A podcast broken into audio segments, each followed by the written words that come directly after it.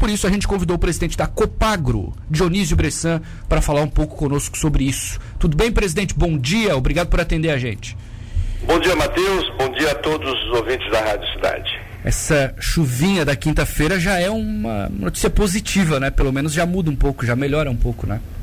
É, é uma quase uma exceção dentro de uma realidade que não é só regional, não é só estadual Tá. Ela atinge hoje grande parte do Brasil e eu diria, ela está tá tendo reflexos aí é, em, em, quase todo o planeta. Uhum. Nós estamos sob o efeito do, do fenômeno climático chamado Laninha, né? Onde há um resfriamento do Oceano Pacífico na linha equatorial e isso acaba fazendo com que em algumas regiões haja um excesso de chuva, como é o caso da Austrália, nesse momento, né? Começa um período de chuvoso bastante intenso, por efeito do Laninha, e a nossa região, o sul brasileiro, parte do centro-oeste brasileiro, acaba sofrendo com a estiagem. E essa estiagem tem sido. É, é, nós já viemos aí de um déficit hídrico muito grande nos últimos anos. Nos últimos três anos, nós temos tido realmente bem, chuva bem abaixo da média eh, anual. E isso vem acumulando um déficit, os lençóis freáticos estão com pouca reserva de água e coincidindo agora com esse período de laninha, nós vamos ter, e infelizmente as notícias não são boas, nós devemos ter um agravamento ainda maior, especialmente nos meses de dezembro, janeiro e fevereiro, onde nós podemos ter realmente uma seca bastante intensa é, em Santa Catarina, especialmente na região oeste, boa parte do Rio Grande do Sul, boa parte do Paraná, atinge o Paraguai e, e entra pelo centro-oeste brasileiro. Aqui no sul, Dionísio, a gente não tem uma necessidade de caminhão-pipa para abastecer comunidade, né? Isso é uma realidade que ainda está lá no oeste, né? Sim. Ah, não, é, mas olha, nós já temos problema, viu? É que nós temos, pela influência da umidade marítima, ah. então a gente acaba não ficando é, muito tempo sem alguma chuva, como essa de hoje, por exemplo, é, que é a umidade vinda do mar, né? O, o, os ciclones subtropicais aí e tal, é, fazem que jogam jatos de umidade para o continente e provocam essa quase garoa, né? Que não influencia em absolutamente nada nas reservas hídricas do lençol freático. Os aquíferos, né? O lençol freático não chega a ser realimentado com essa chuva. É uma chuva é, muito pouca e ela é uma chuva de superfície, ela cria um aspecto né, na pastagem, na vegetação, e, e aí acaba escondendo é, um pouco do, dessa, dessa seca que nós estamos vivendo.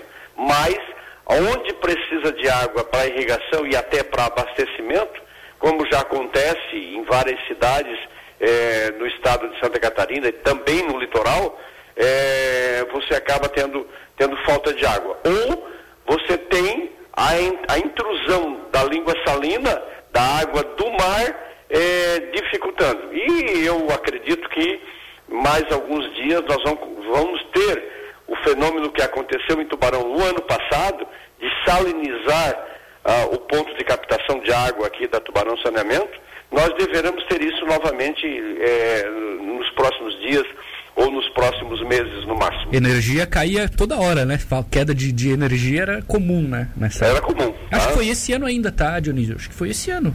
É que esse ano tá tão maluco que a gente nem lembra direito.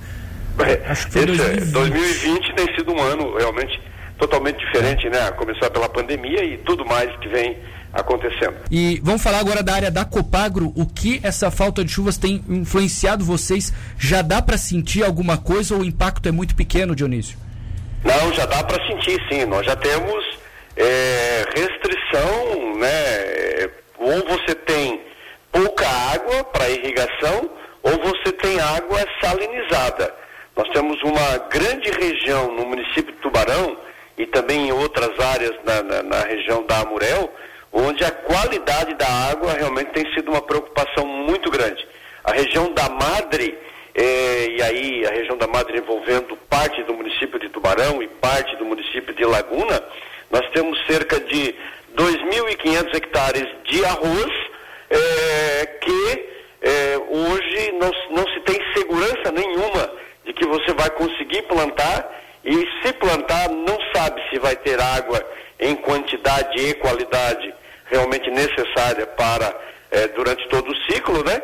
E aí você fica realmente com a, a, a vamos dizer, a projeção de, de, a previsão de colheita é, sem nenhuma segurança, sem nenhuma garantia. Então, isso já está acontecendo aqui. É, a falta de água já afeta algumas outras áreas. Por exemplo, a cultura do, do feijão, é, feijão do, do, verão, né, feijão da safra principal, está altamente prejudicada. O, o feijão está florescendo estava sem chuva nenhuma até agora, né? Você tem a cultura do fumo com algum prejuízo, você tem as pastagens sendo prejudicadas realmente pela, pela falta de chuva. Então você já tem prejuízo, é claro que é difícil mensurar, mas você sabe que terá um, um, um verão e um ano agrícola realmente prejudicado pela, pela falta de água ou pela má qualidade dela.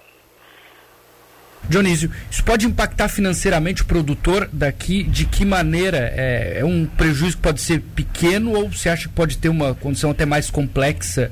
Pode gerar um problema até regional assim de prejuízo? É muito cedo para você realmente né, medir isso, mensurar e dizer, olha, vai, o prejuízo será desse ou daquele tamanho. Você vai ter que administrar isso, né?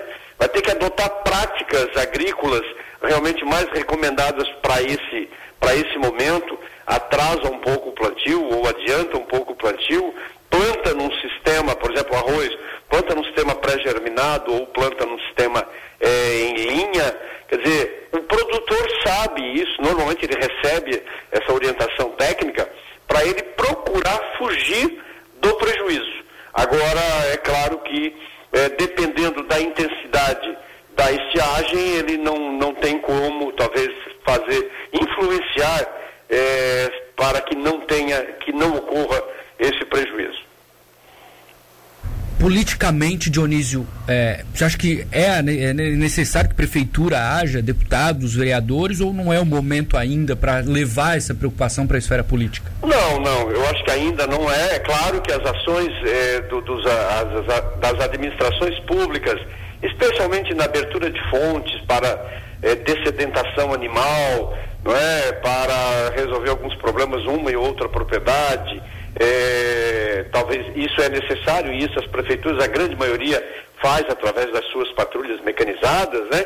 mas é, estamos longe ainda e eu espero que a gente não chegue na necessidade, por exemplo, de decretos municipais de, de, de emergência ou, ou de calamidade pública por falta de água. Eu espero que a gente não vá chegar a esta situação. Entendi, tomara.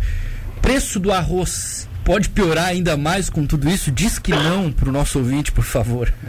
Bom, o, o plantio da safra está acontecendo agora. Nós estamos com 80% da área plantada na região.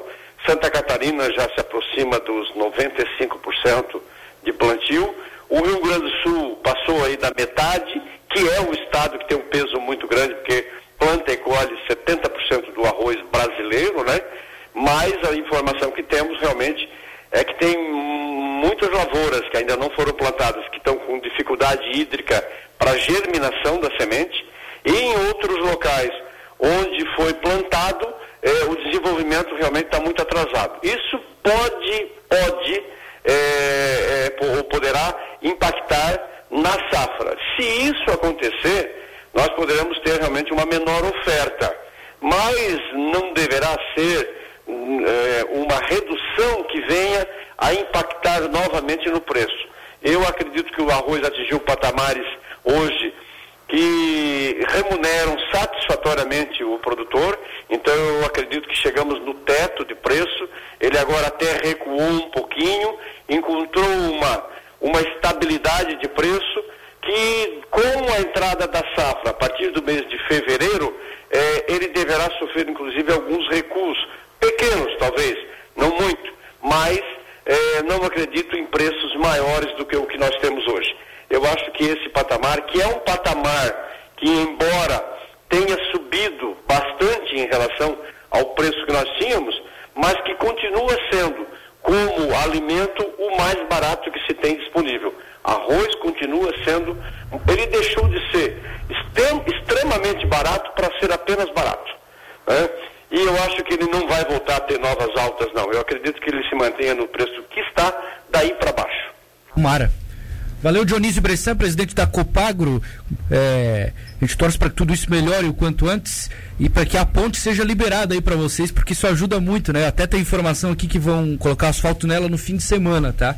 Para compartilhar a notícia aí com o pessoal do Monte Castelo, porque eu sei que eles cobram. É, a capa asfalto está prevista para ser executada a sábado. A ponte foi concretada há 30 e poucos dias e ela tinha que passar cura, por um né? processo de cura né, do concreto por 40 dias. Então, essa semana, esse final de semana, completa o prazo de cura Isso. do concreto. Então, algumas pessoas estão reclamando por que, que não abre, por que, que não abre, mas não pode abrir. É. É, a, a, a, construtora ainda não liberou a ponte para o, o, o tráfego, porque é, ela tem que passar por um processo de cura, sob pena de vir a ter problemas estruturais se for usada antes do tempo. Tá então, me parece que realmente aí é, é, é, a previsão era que até o dia 30 de outubro ela estaria liberada para o trânsito. Tomara.